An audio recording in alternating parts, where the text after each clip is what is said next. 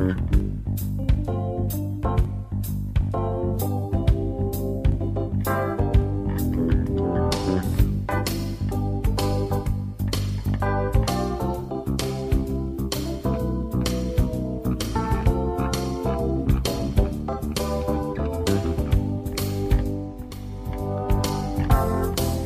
Muy buenas tardes y bienvenidos al quinto programa de tu podcast favorito. Bienvenidos a Siendo Acordes. Os recuerdo que mi nombre es Emilio y estoy encantado de darte de nuevo la bienvenida a este, tu programa.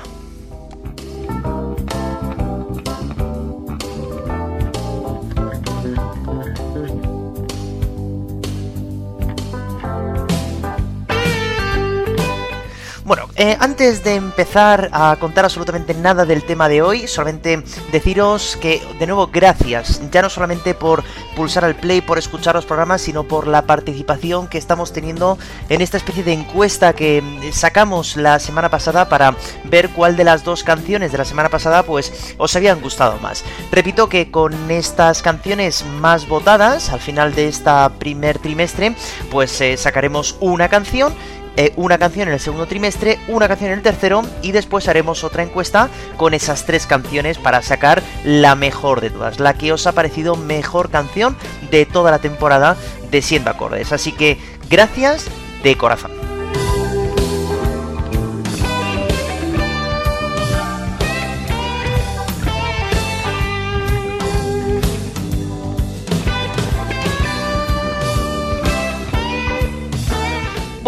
Hoy continuamos en el mes de octubre y vamos a seguir entonces con un tema que tampoco habíamos tocado en ocasiones anteriores y que me parece que es eh, muy muy curioso lo que vamos a hacer hoy. Lo que os propongo es eh, escuchar canciones, como prácticamente hacemos siempre, pero en este caso vamos a escuchar la misma canción dos veces. Y diréis, pues vaya chorrada, ¿no? ¿Cómo que vamos a escuchar dos veces la misma canción? Pues sí, porque hoy vamos a tocar un tema muy interesante. Y quiero, lo primero de todo, eh, daros dos conceptos para mm, poder saber cuál es la diferencia entre estos dos y que nadie se confunda entre uno y otro. Los conceptos que suelto es el de cover y el de plagio.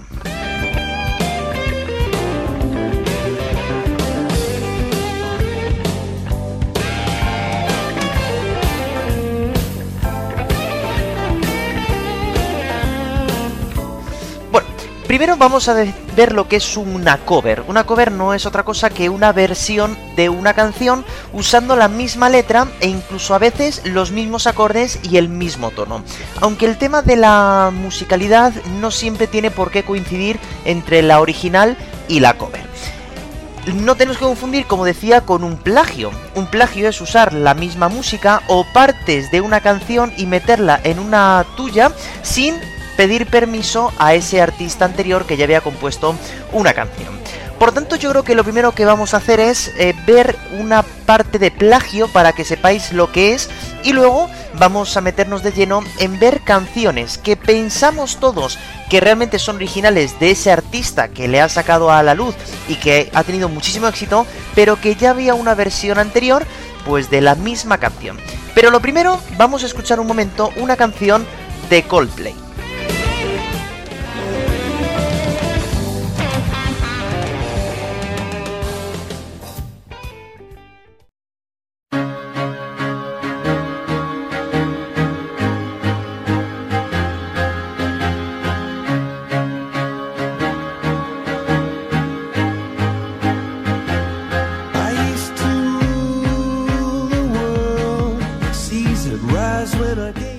Bueno, estoy seguro de que habéis reconocido esta canción ya solamente en los primeros acordes. Esta canción se llama Viva la Vida y fue una canción eh, lanzada el 7 de mayo del año 2008 por este grupo llamado Coldplay.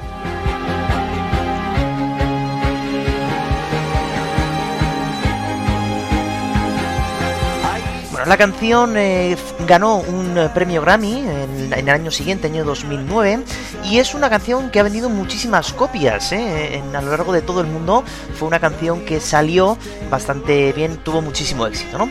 Según dicen, la letra de la canción pues hace referencia pues a Luis XVI de Francia, el rey, hablando un poquito pues del tema de intrigas de las cortes y el motivo de su destierro.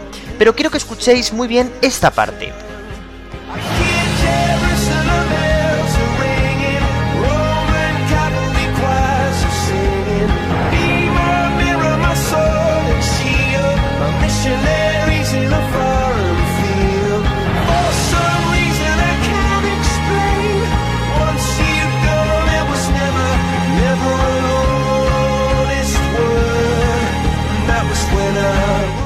Cuatro años antes, eh, un guitarrista llamado eh, Joe Satriani, pues eh, levantó una demanda contra Coldplay acusándole de plagio por culpa de esta canción del guitarrista.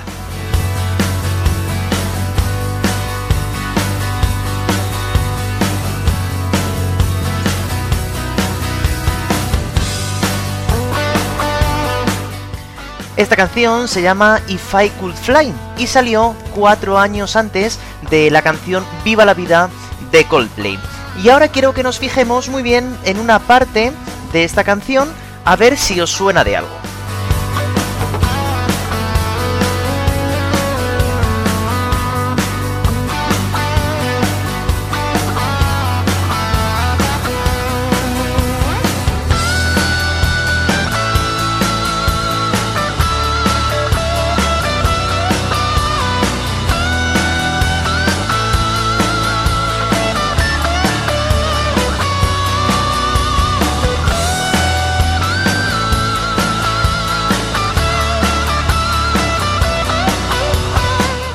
Bueno, estoy seguro de que habéis reconocido la melodía, ¿verdad?, de Viva la vida de Coldplay que hemos escuchado antes.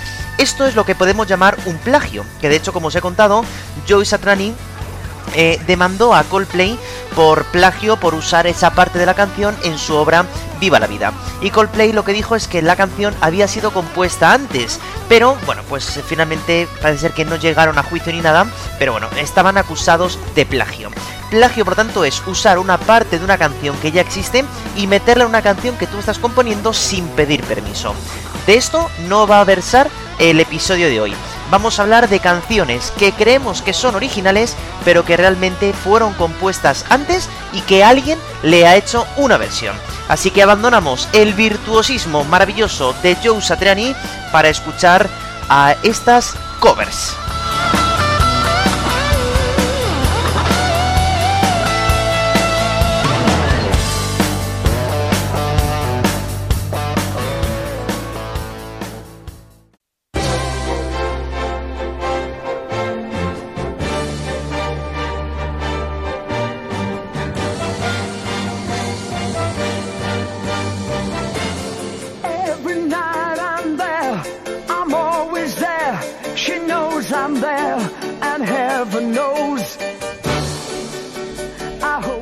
Estoy seguro de que estáis reconociendo la música que os acabo de poner y estoy seguro de que a lo mejor algunos incluso estáis cantándola en español porque eh, os la sabéis en español.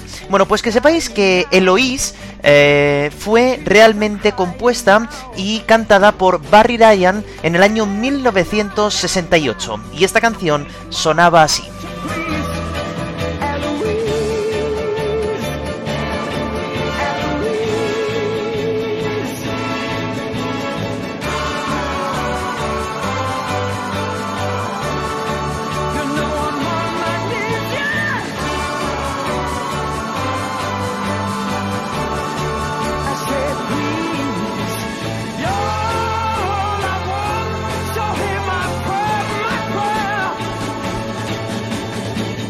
Bueno, Barry Ryan se encontraba inmerso en, em, en, varios proyectos musicales, pero él se daba cuenta que no cuajaban. Por lo tanto, decidió prácticamente irse de todos los grupos en los que se encontraban y fundar una banda que se llamaba Barry Ryan with the Majority, es decir, una banda que la acompañaba durante todo este tiempo. En aquel momento en el que, digamos, se deshace de todos los grupos en los que estaba haciendo, pues eh, por cosas que estaba escuchando, decidió un día encerrarse eh, en, casa y en tres días escribió la letra que se llamaba Eloís. Y así se fueron hasta, o se fue, mejor dicho, se fue a unos estudios y decidió grabar la canción. La canción es muy interesante porque algunos músicos de estudio que estaban por allí son, por ejemplo, Jimmy Page y John Paul Jones, quienes luego formarían parte del grupo mítico Led Zeppelin, ¿no? O sea que todos ellos hicieron posible esta maravillosa canción llamada Eloís.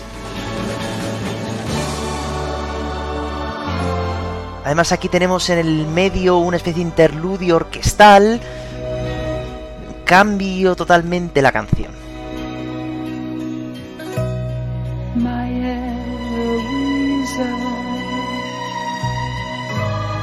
I'd love to please her.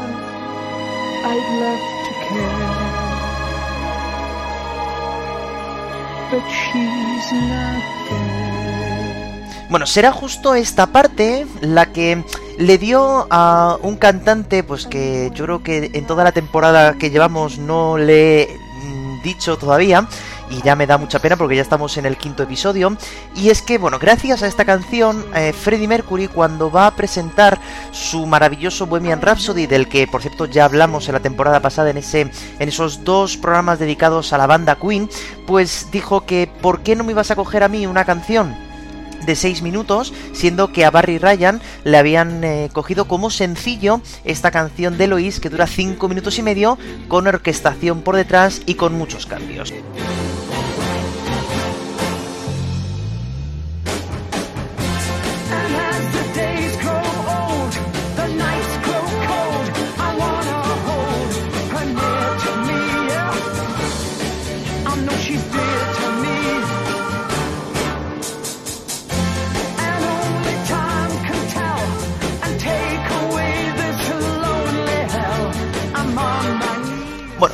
Un éxito total esta canción, convirtiéndose en número uno en muchos, muchos países, y esto hizo que unos años más tarde el mismo compositor y el mismo cantante decidiera hacer una versión en italiano también de esta canción. Por lo tanto, Eloís viene, ya digo, desde el mes de octubre del año 1968 sonando en el mundo.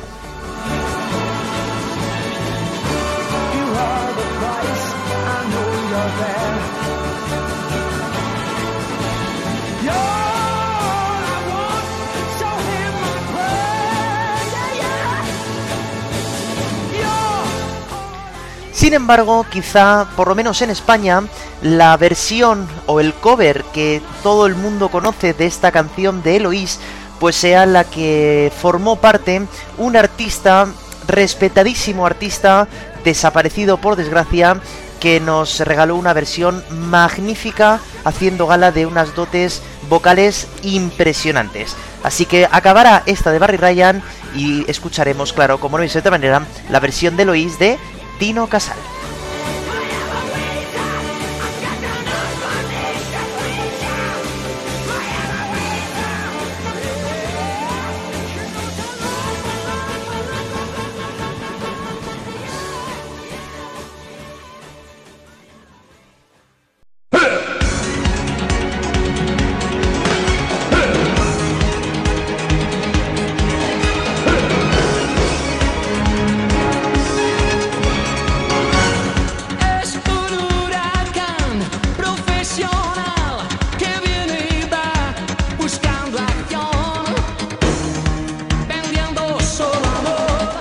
Como veis, la voz maravillosa del asturiano Tino Casal se demuestra perfectamente en esta canción, que como veis tiene la misma base, tiene la misma música, está en un tono más alto seguramente que la original, y aquí demuestra que sus dotes artísticas y vocales eran exquisitas.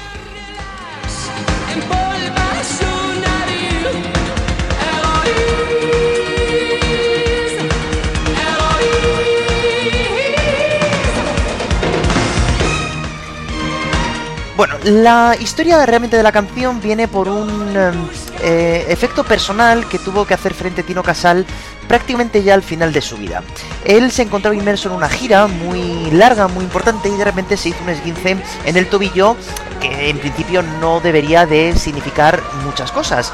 Pero eh, aunque el médico le dijo que hiciera reposo absoluto, él continuó dos meses más durante esta gira y por lo tanto aquel esguince se fue convirtiendo en algo mucho peor, por lo que tuvo que estar ingresado e incluso ya con síntomas de necrosis en las propias piernas y incluso llegaron a temer por su vida.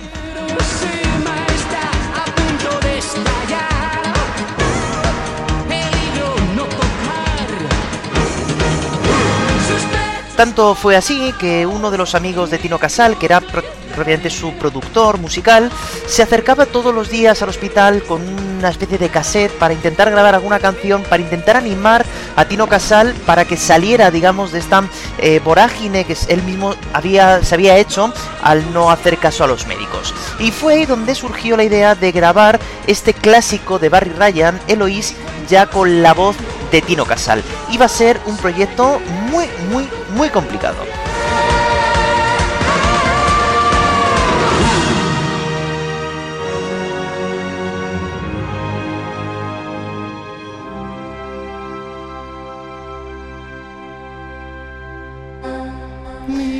Como veis, la parte media de la orquestación es prácticamente igual que la versión original. Sí que es verdad que él aporta ciertos eh, aspectos del techno pop, que era lo que él hacía en sus canciones habitualmente. Pero para la grabación de esta canción se fueron hasta Abbey Road, hasta Londres, para poder grabarlo con una orquestación inmensa. Con un presupuesto inmenso, eh. cuidado con esto porque se gastaron muchísimo dinero. Y cuentan que Tino Casal era tan sumamente perfeccionista que eh, prácticamente más de 8 días con sus mañanas, sus tardes y sus noches grabando la voz, únicamente la voz de Tino Casal para que estuviera totalmente perfecto. Y creo que fue un... vamos, es perfecta la canción.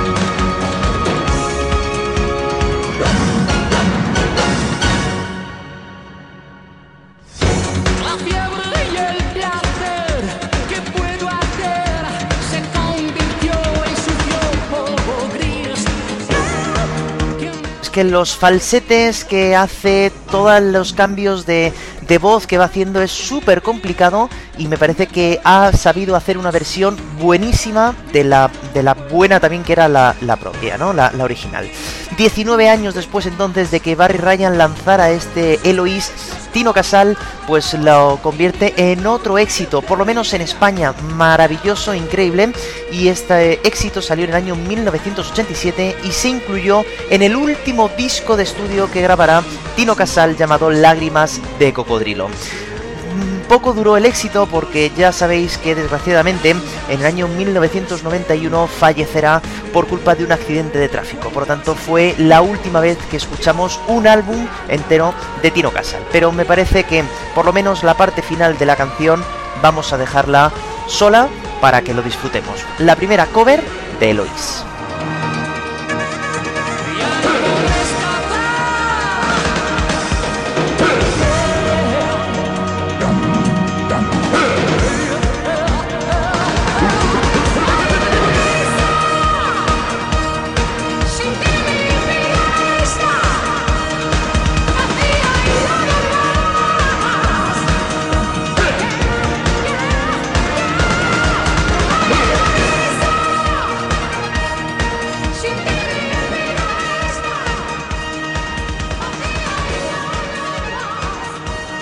Bueno, pues esto realmente para que entendáis es una cover, ¿no? Es decir, coger justamente la canción y versionarla casi siempre usando los mismos acordes, pero ya digo que no siempre eh, tiene que ser así, porque de hecho eh, Tino Casal no usa lo mismo, ha subido un tono para que sea más complicado, usa los falsetes, pero realmente la canción prácticamente es la misma. Pero vamos ahora a hablar de una canción que yo creo que todo el mundo pues conoce, ¿no? Todo el mundo ha intentado cantar esa canción como buenamente podía porque era muy complicado y que se hizo famosísima por ser una mm, canción que formaba parte de una película muy importante en la historia del cine como va a ser El guardaespaldas. Creo que ya sabéis eh, de qué canción me estoy refiriendo. Una canción que fue popularizada por Winnie Houston y que se llama, ya sabéis, I Will Always Love You. Pues os voy a decir algo, y es que la canción popularizada por eh, Winnie Houston no fue la primera vez que la escuchamos en la historia de la música. Nos tenemos que ir un poquito más atrás en el tiempo para escuchar por primera vez esta maravillosa canción. Ahora, no os va a sonar mucho porque el estilo es totalmente diferente. Fijaros en cómo fue por primera vez I Will Always Love You.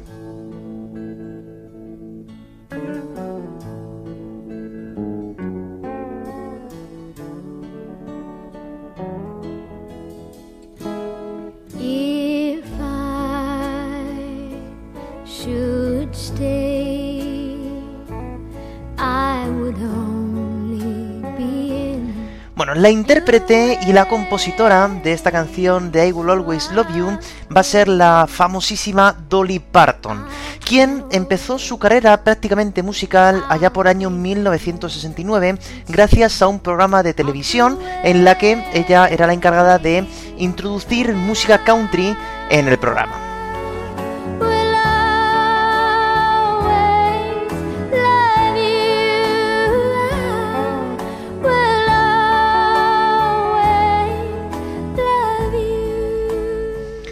Bueno, tras cuatro años en este programa en el que prácticamente iba todos los días a, él, pues decidió, empezó a pensar en qué pasaría si abandonara ese programa y se dedicara directamente ya a su carrera en solitario, en su carrera musical.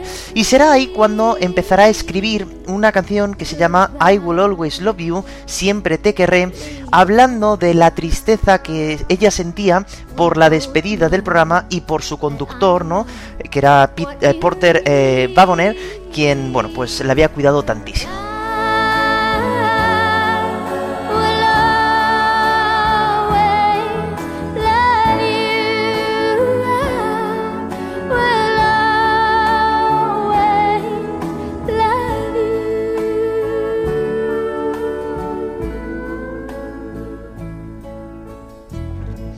Bueno, la canción salió el 6 de junio del año 1974 y fue incluido en el decimotercer álbum de Dolly Parton llamado Jolene, que también es una canción muy famosa, ¿no? Eh, Veis qué claridad en la voz, qué, eh, bueno, qué tristeza aparece también en esta eh, voz de esta cantante maravillosa que, bueno, pues fue la creadora de este mítico mm, éxito I Will Always Love You.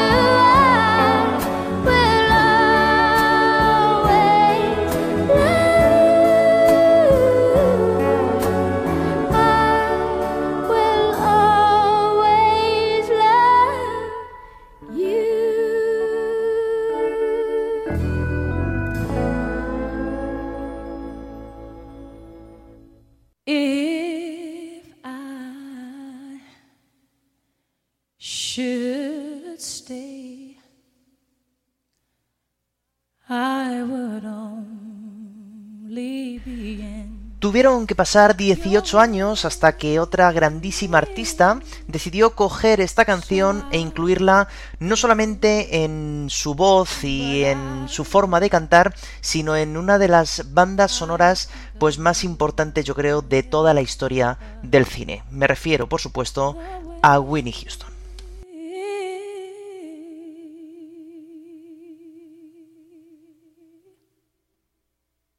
And I.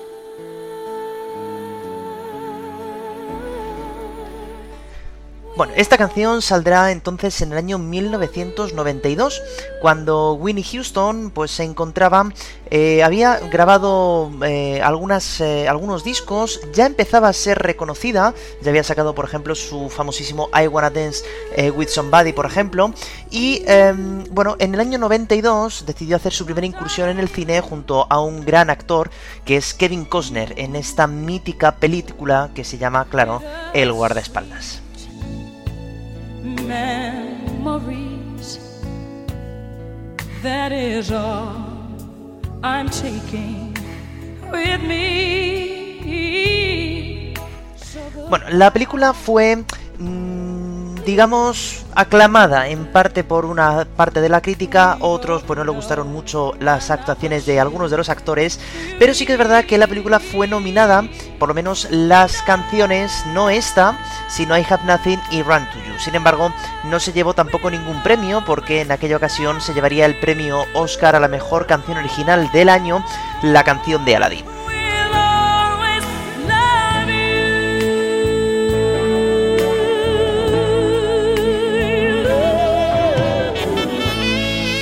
Bueno, pero yo creo que sin duda, si nosotros hablamos del guardaespaldas, la canción que más nos sale, ¿no? Pues es esta, ¿no?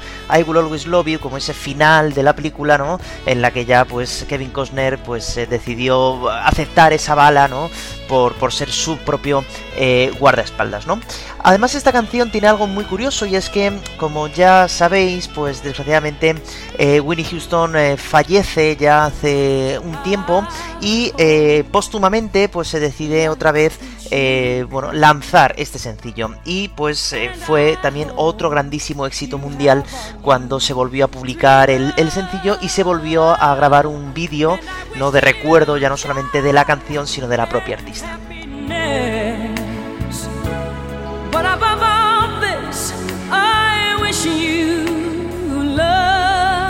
Y bueno, y quizá lo más conocido de la canción pues va a ser este parón para empezar otra vez.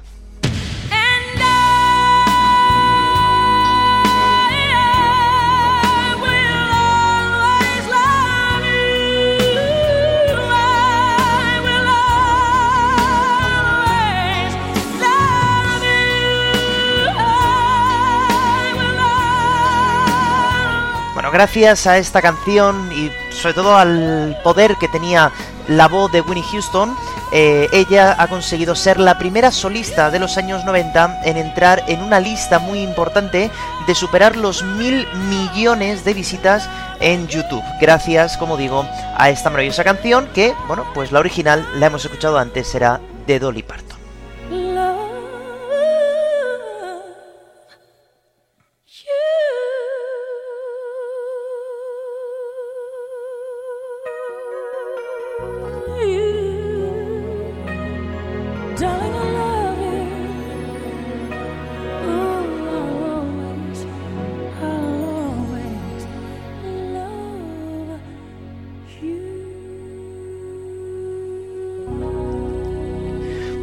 Pues después de escuchar a estas dos grandísimas eh, divas cantando esta maravillosa canción, I Will Always Love You, pues si me permitís eh, voy a barrer un poquito para casa. Ya sabéis que a mí estas cosas me gustan mucho y lo voy a hacer también en el día de hoy porque hay una canción que quizá fue popularizada por uno de los eh, mejores cantantes eh, del mundo que, hemos tenido a lo largo de la historia, pero que realmente también es una cover que él decidió hacer en un momento concreto de su vida, que ahora vamos a contar. Primero vamos a salir de dudas a ver cuál es la canción de la que vamos a hablar y vamos a contar también su historia lógicamente, es esta.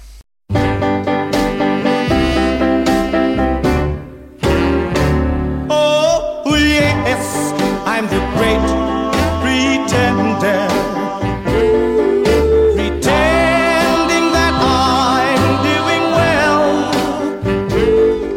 Pues sí, esta canción llamada The Great Pretender, en español El Gran Farsante, es una canción que fue grabada originalmente por este grupo que estamos escuchando, un grupo llamado The Platters, que estoy seguro que conoceréis por la canción Only You, una canción que salió el día 3 de noviembre del año 1955.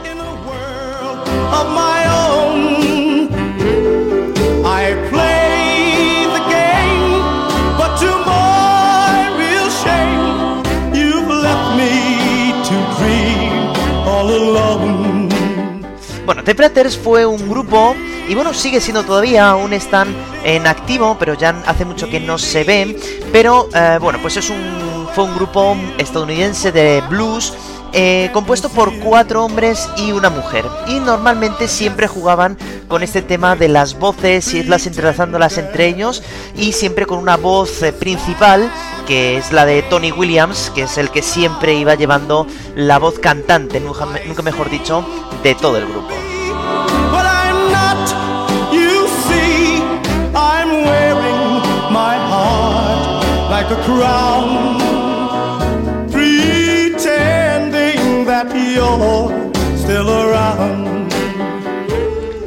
Hablábamos el otro día del tema de cuál es la canción más versionada de la historia, que era de momento la de Yesterday de los Beatles, pero sí que es verdad que mm, se pueden contabilizar hasta 125 versiones diferentes de canciones de The Platters. Es uno de los grupos más versionados de toda la historia. Hoy nos centramos en esta canción que unos añitos más tarde popularizará un grandísimo cantante.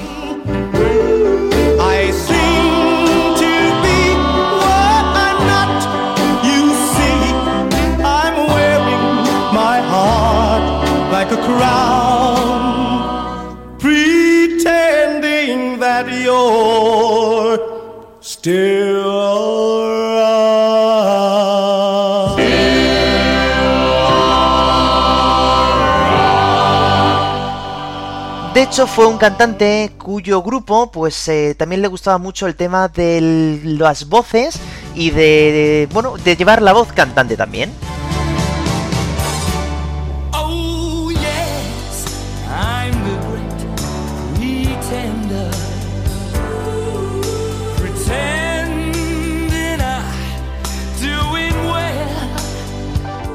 La canción fue lanzada en el año 1987, es decir, un año después de haber acabado esa gira enorme que Queen hizo en eh, Wembley y por todos los estadios prácticamente de Europa y casi casi del mundo. Freddie Mercury entonces decidió sacar algunos sencillos en solitario y uno de ellos será este The Great Pretender.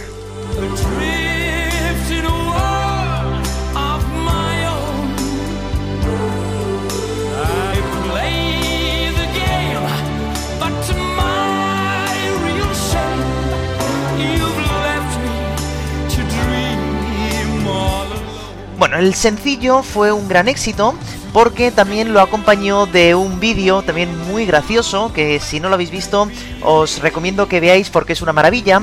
Y claro ahora sabiendo lo que sabemos de Freddie Mercury pues eh, quizá esta canción también nos iba a dar un adelanto de lo que iba a ocurrir más adelante, ¿no? Es decir, el vídeo es él muy bien vestido, pues eh, cantando, y se van superponiendo imágenes que él mismo grabó en ese momento que recordaban a videoclips eh, que había grabado ya anteriormente, ¿no?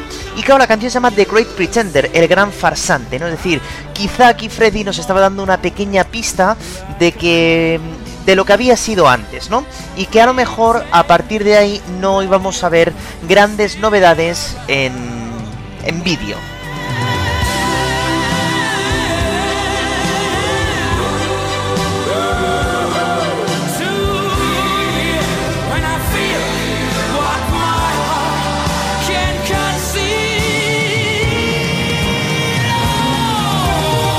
Bueno, la canción, igual que la original, va subiendo de tono y por tanto va haciendo que estemos siempre a ver qué pasa, ¿no? Como siempre pasaba con las canciones de Queen y también con su etapa en solitario, lógicamente. Eh, Freddie Mercury en este momento no, no sabía si tenía o no el SIDA, pero se le diagnosticó muy poco tiempo después. Y bueno, pues quizá esta también fue una de las primeras veces que Freddie empezó a despedirse casi casi de su público.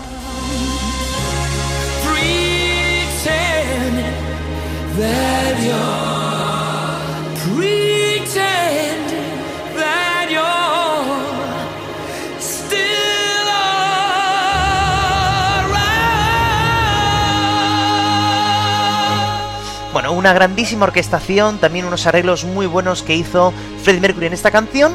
Y bueno, pues eh, el The Great Pretender, o uno de los últimos sencillos que Freddie Mercury sacaría en su etapa en solitario.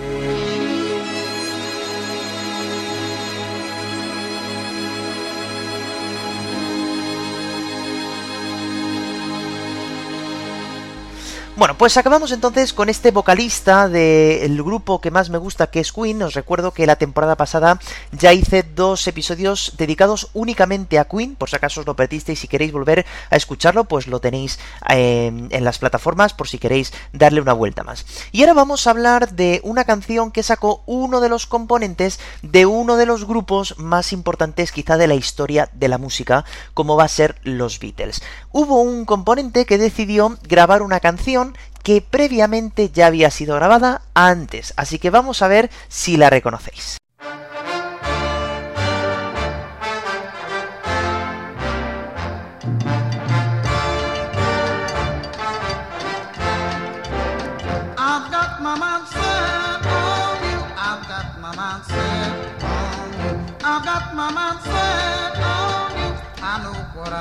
Bueno, esta canción, Got My Mind Sent on You, es eh, obra de un cantante muy poco conocido que da mucha pena, que se llama James Ray.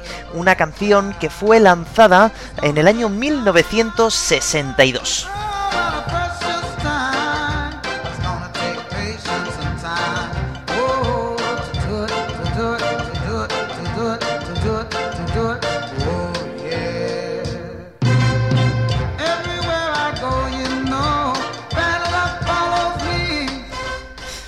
Fijaros qué maravilla de canción, qué maravilla de voz, qué maravilla de orquestación en esta música, ¿verdad? Negra de los Estados Unidos de los años 60, en los que, bueno, pues gente como él, pues decidieron apostar por un nuevo estilo y que han hecho que muchos artistas después, pues hayan eh, conseguido, pues, eh, versionarle y hayan conseguido, pues, también salir, ¿no? De lo que estrictamente estaba escrito y, bueno, pues, hacer cosas chulas como esta.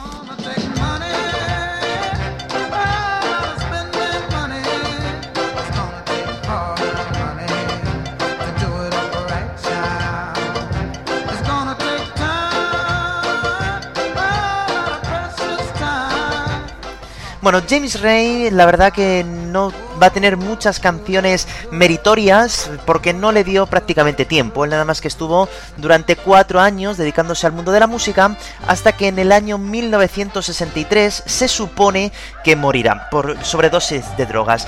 Digo se supone porque no está realmente claro, no tenemos muchísima información sobre él, pero bueno, sí que es verdad que eh, es una pena que que con canciones como estas, pues el artista no hubiera podido tener más éxito solamente con dos o tres canciones y que bueno, pues si no hubiera sido por George Harrison, que luego escucharemos por supuesto su canción, pues eh, hubiera quedado prácticamente en el olvido.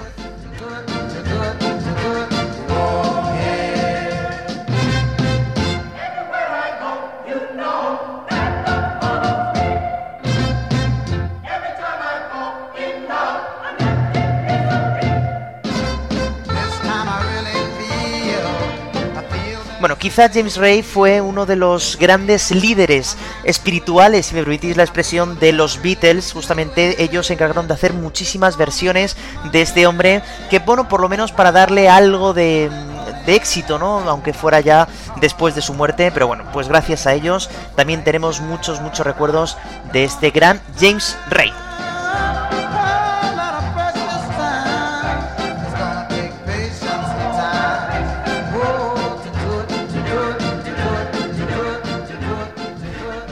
Pero lógicamente si esta canción fue reconocida mundialmente fue porque uno de los integrantes de los Beatles, George Harrison, lanzará una propia versión de esta obra maestra.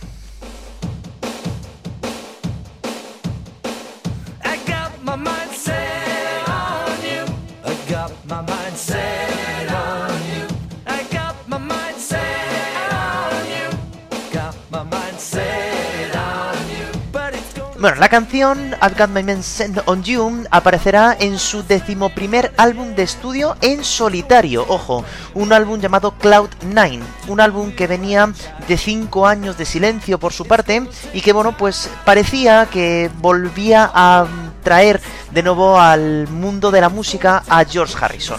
La última canción de todo el disco será esta versión de Got My Man on You, que va a ser justo la que más eh, éxito le va a dar casi a todo el disco.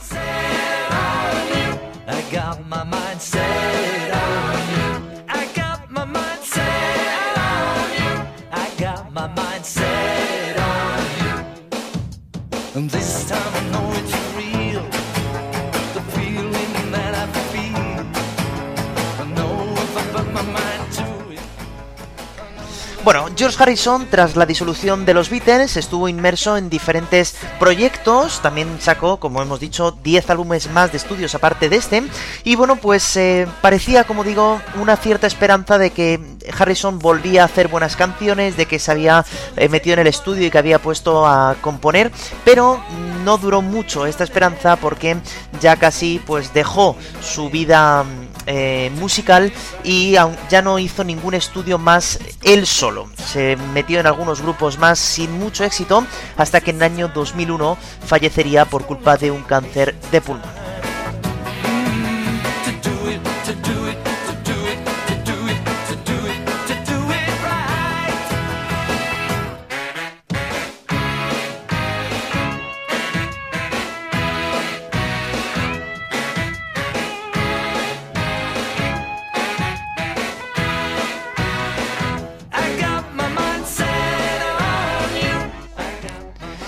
George Harrison, el que fuera otro de los guitarristas de este maravilloso grupo de los Beatles, siempre estuvo un poco eh, quizá mm, eclipsado por la figura lógicamente de John Lennon y de Paul McCartney, pero aún así él también hizo muchísimas obras importantísimas dentro de los Beatles, pues como va a ser Here Comes the Sun, Something, While My Guitar Gently Weaves, Taxman, muchas canciones también fueron compuestas por él y en algunas incluso se atrevió a cantar.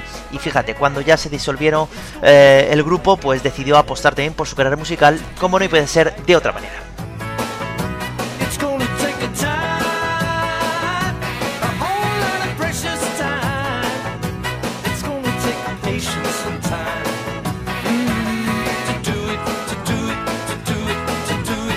Josh Harrison, de quien seguramente volveremos a hablar un poquito más esta temporada, pues fue un artista que se, interesó muchísimo por la religión hindú y fue introduciendo muchas veces instrumentos eh, eh, hindúes, como el sitar, por ejemplo, y bueno, pues abriendo nuevos horizontes, como hablábamos antes del propio James Ray, que fue el que hizo por primera vez esta maravillosa canción.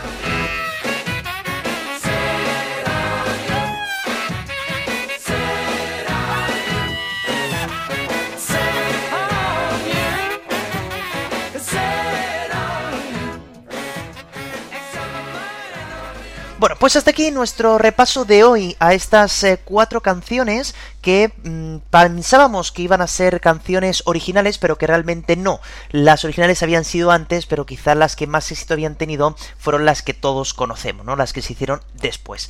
Por lo tanto, hoy en este concurso que estamos haciendo, pues tenéis que apostar por estas cuatro. Ya me podéis decir, pues si os ha gustado más la primera versión o la segunda, pero bueno, por lo menos vamos a hablar de títulos. Os recuerdo que tenéis que votar por Eloís, esta canción que popularizó eh, Tino Casal, I Will Always Love You, que popularizó también Winnie Houston y que antes había hecho Dolly Parton, The Great Pretender, que hizo Freddie Mercury, o esta Got My Man Set On You de George Harrison. ¿eh? Entre esas cuatro, pues va a estar la canción elegida para este quinto episodio de la segunda temporada.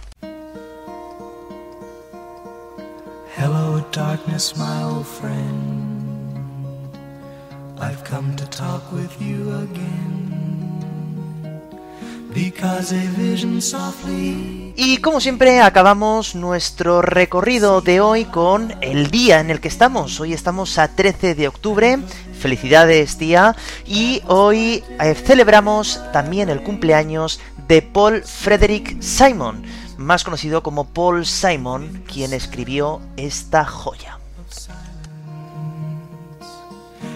Restless dreams I walked alone. Narrow streets of cobblestone. Junto a su amigo Art Garfunkel empezó una carrera que todavía continúa en el día de hoy y que nos ha dejado tantas y tan buenas canciones, pues como esta de of Silence, Mrs. Robinson, eh, Bridge Over Travel Water, The Boxer, en fin, millones y millones de canciones escritas y cantadas por él que todavía hoy nos erizan un poco la piel.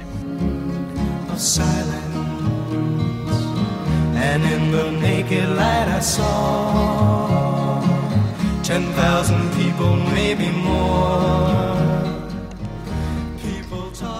Se ha casado en tres ocasiones, una de ellas con Carrie Fisher, la mítica eh, princesa Leia de Star Wars, pero no duró mucho ese matrimonio por lo que fuera. Pero bueno, todavía sigue en este mundo de la música maravilloso. Se junta de vez en cuando con su amigo Garfunkel para hacer algún concierto y bueno, pues eh, esperando todavía que podamos escuchar siempre algo nuevo de él porque siempre merece la pena. Silence like a cancer grows. Hear Así que Paul, muchas felicidades, felices 81 añazos, esperemos que sean muchos, muchos más. Y nosotros nos despedimos como cada día, pues eh, diciendo que la semana que viene volvemos, el jueves a la una ya estará todo eh, subido en las plataformas y como siempre os dejo con la misma frase de siempre. Primero, sed felices, sed buenos, pasad buena semana y no dejéis nunca de escuchar música, porque ya sabéis que es lo más importante. Saludos, votad y chao.